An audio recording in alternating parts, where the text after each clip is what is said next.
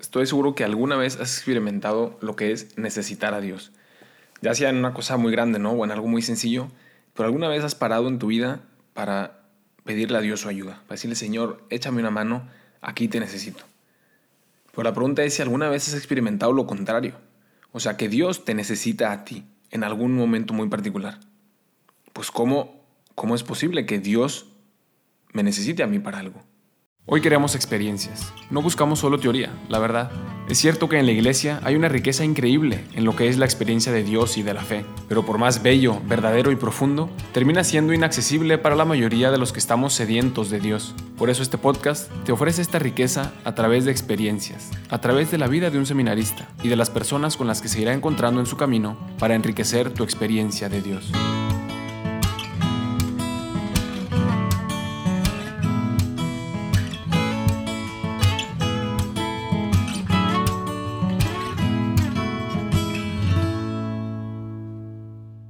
Una pregunta que va de nuevo a la raíz de nuestra relación con Dios. ¿Cómo es posible que Dios me necesite?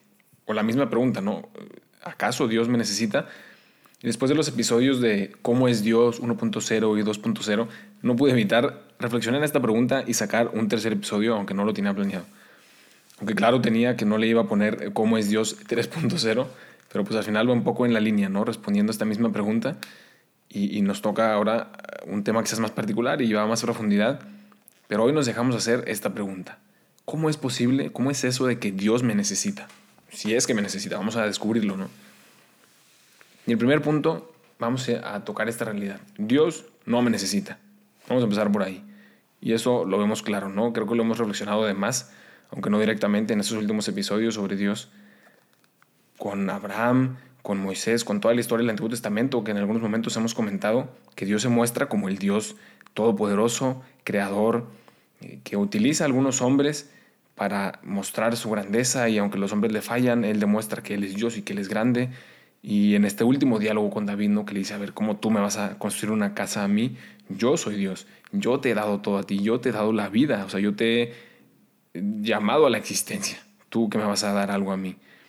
Dios es Dios. Dios no necesita nada, o sea, no le hace falta nada porque en sí mismo ya es perfecto. Y esto está muy claro, ¿no? Pero ahora que tocamos este tema, les comparto una parte del diario de Sor Faustina Kowalska, esta santa de Polonia, que alguna vez también les había comentado, que había estado leyendo su diario. Y hay una parte en la que ella dice, traduciendo un poco lo más cercano al español, a mí me parece como si Dios no pudiera estar feliz sin mí, ni yo sin Él. Sin embargo, entiendo que siendo Dios, Él está feliz consigo mismo. Él, él es absoluto y no necesita de ninguna criatura, no necesita de nada para estar lleno, para estar feliz. Sin embargo, con su generosidad nos da todo a nosotros. Dice, pero yo no sé cómo, pero yo siento que Dios no puede estar feliz sin mí.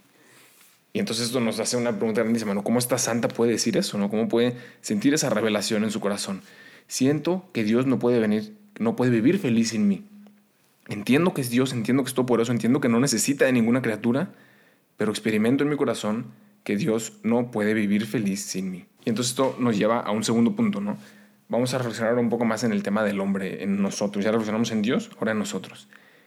El hombre, algo esencial del hombre es amar y ser amado. De hecho, hay una parte en, este libro que también alguna vez les comenté de Merciful Love del padre Michael Gaitley, que es buenísimo, de estos 33 días de preparación para profundizar en, el, la misericordia de Dios. Y era un momento en el, que, en el que una reflexión lanza esta pregunta, ¿no? ¿Qué es lo más esencial o característico del hombre? Y podríamos pensar, ah, pues la razón. Muchos filósofos es lo que dirían, no, la razón, pues es lo que nos distingue de todos los otros animales y de las plantas y de lo que sea. Somos iguales en muchas cosas, pero algo característico del hombre es el uso de razón.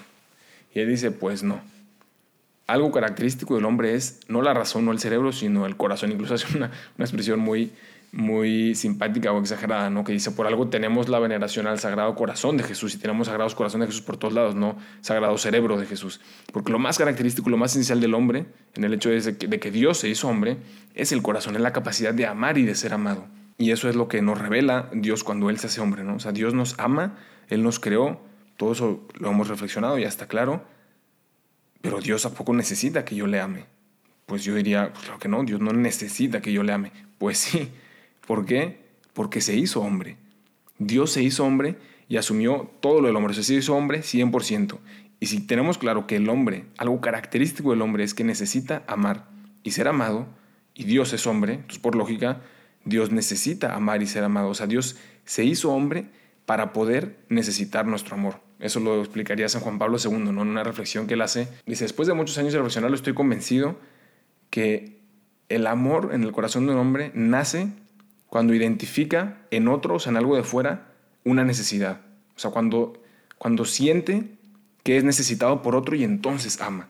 Y Dios hizo lo mismo con nosotros. O sea, Dios nos amaba y nos ama, pero Dios se hizo hombre para poder necesitar nuestro amor y hacer nuestra relación con Él mucho más profunda.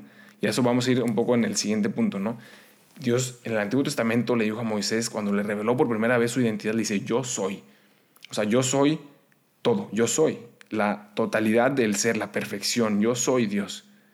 Y ese mismo Dios que se hizo hombre, de repente dice en la cruz, en uno de los momentos más, en el clímax de la historia, ese mismo Dios que dice yo soy, que revela su identidad, dice tengo sed. O sea, necesito, gritando, gimiendo, porque necesito. ¿Qué necesita? Necesita tu amor. Tengo sed, dijo en la cruz. Y eso la Madre Teresa también lo ha reflexionado muchísimo, ¿no? Alguna vez les comenté también ese libro de Vence mi luz, en el que lo profundiza, ese tengo sed de Dios que le llama a su corazón, que nos llama a todo nuestro corazón. Y este grito de Dios nos lleva ya al tercer punto y creo que es el punto que más vale la pena de todo el episodio. Y es reflexionar en el concepto de amistad, en el sentido de esta relación entre dos personas, ya que hemos reflexionado en Dios, hemos reflexionado en nosotros, ahora en nuestra amistad. Dice también una de las famosas raíces de esa palabra amistad es cuando Aristóteles comentaba que una amistad es bilateral, es decir, que no existe una amistad en una sola dirección, no existe, o sea, no tendría sentido. ¿Quién, podría imaginarse una amistad así, no? Y Jesús nos dice, no les llamo siervos, sino que os llamo amigos. Él toca esa palabra y lo despunta en nuestra relación con Él. Dice, no son mis siervos, no les llamo siervos, sino que les llamo amigos.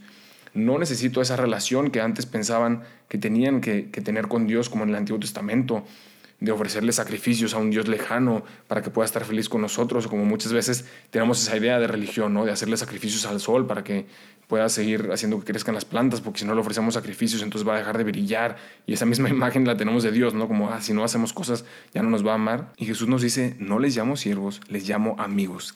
¿Qué significa? ¿A qué se refiere cuando dice eso? ¿no? ¿Qué significa tener una amistad con Cristo? Que yo necesito a Cristo y Cristo me necesita. Es una relación en la que yo solo sufro y pido y Dios está ahí muy a gusto dándome cosas, no sería muy auténtica, ¿no? Quien tiene una amistad, quien podría valorar una amistad en la que el otro amigo no me necesita. Eh, yo reconozco por unas cosas que me vienen ahora a la mente, recuerdo alguna vez estando en prepa con uno de mis mejores amigos y estábamos organizando un evento y él que estaba encargando de, encargado de pedir eh, unos materiales que los iban a mandar a Estados Unidos y teníamos que ir a recogerlos esa mañana, pero teníamos también clases y entonces me dice, necesito que me acompañes, nos levantamos más temprano, vamos, manejamos dos horas, lo recogemos en la frontera en Estados Unidos y luego regresamos y llegamos a tiempo a clases. Y dije, ah, pues claro, eh, como ese deseo de, de, amistad, de decir, pues sí, yo lo hago por ti, me levanto tres horas más temprano y vamos juntos y lo recogemos y logramos esto juntos, ¿no? Eh, un, y es lo que definía San Juan Pablo II, un deseo en el que veo una necesidad y mi corazón, que está deseoso de amar, se lanza y dice, claro que puedo amar, puedo puedo ayudar, porque luego también sé que va a ser recíproco, que él también me va a ayudar cuando yo lo necesite. Y entonces eso es una verdadera amistad. ¿Quién podría imaginarse una amistad en la que uno al otro pues, le pide constantemente y necesita su ayuda, el otro lo ayuda con mucho gusto, pero luego cuando, cuando este amigo quiere ofrecerle algo, quiere, quiere quizás también ayudarle, el otro le dice, no, no te preocupes, yo no te necesito. Entonces quedaría como, pues algo no cuadra, ¿no? O sea, como que hay, que falta en el corazón de ese amigo que, que no me deja ni siquiera ayudarle, que no me necesita pues no hay una verdadera amistad. Una amistad es bilateral. Y si podemos tener una amistad con Cristo, también es bilateral, aunque nos cueste entenderlo. Dios se hizo hombre para querer necesitarme. Y entender este concepto de amistad con Dios puede transformar toda mi relación con Él. O sea, lo amo, lo sigo y me sacrifico por amor a Él, porque sé que Él también me necesita. Aunque en realidad esencialmente no me necesita porque es Dios, quiso necesitarme.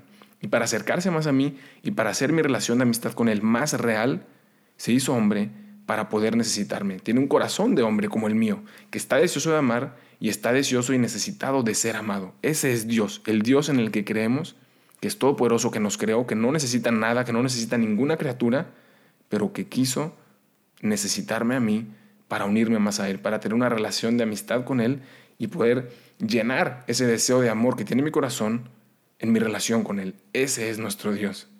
No me sigan en Insta y no me manden WhatsApp, porque no tengo ni Insta ni WhatsApp, que ahora soy feliz y orgullosamente novicio.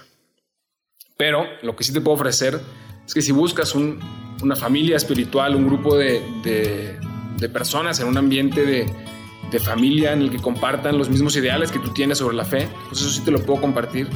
Y puedes buscarnos en somosrc.mx regnumchristi.org para México y para España en regnumchristi.es.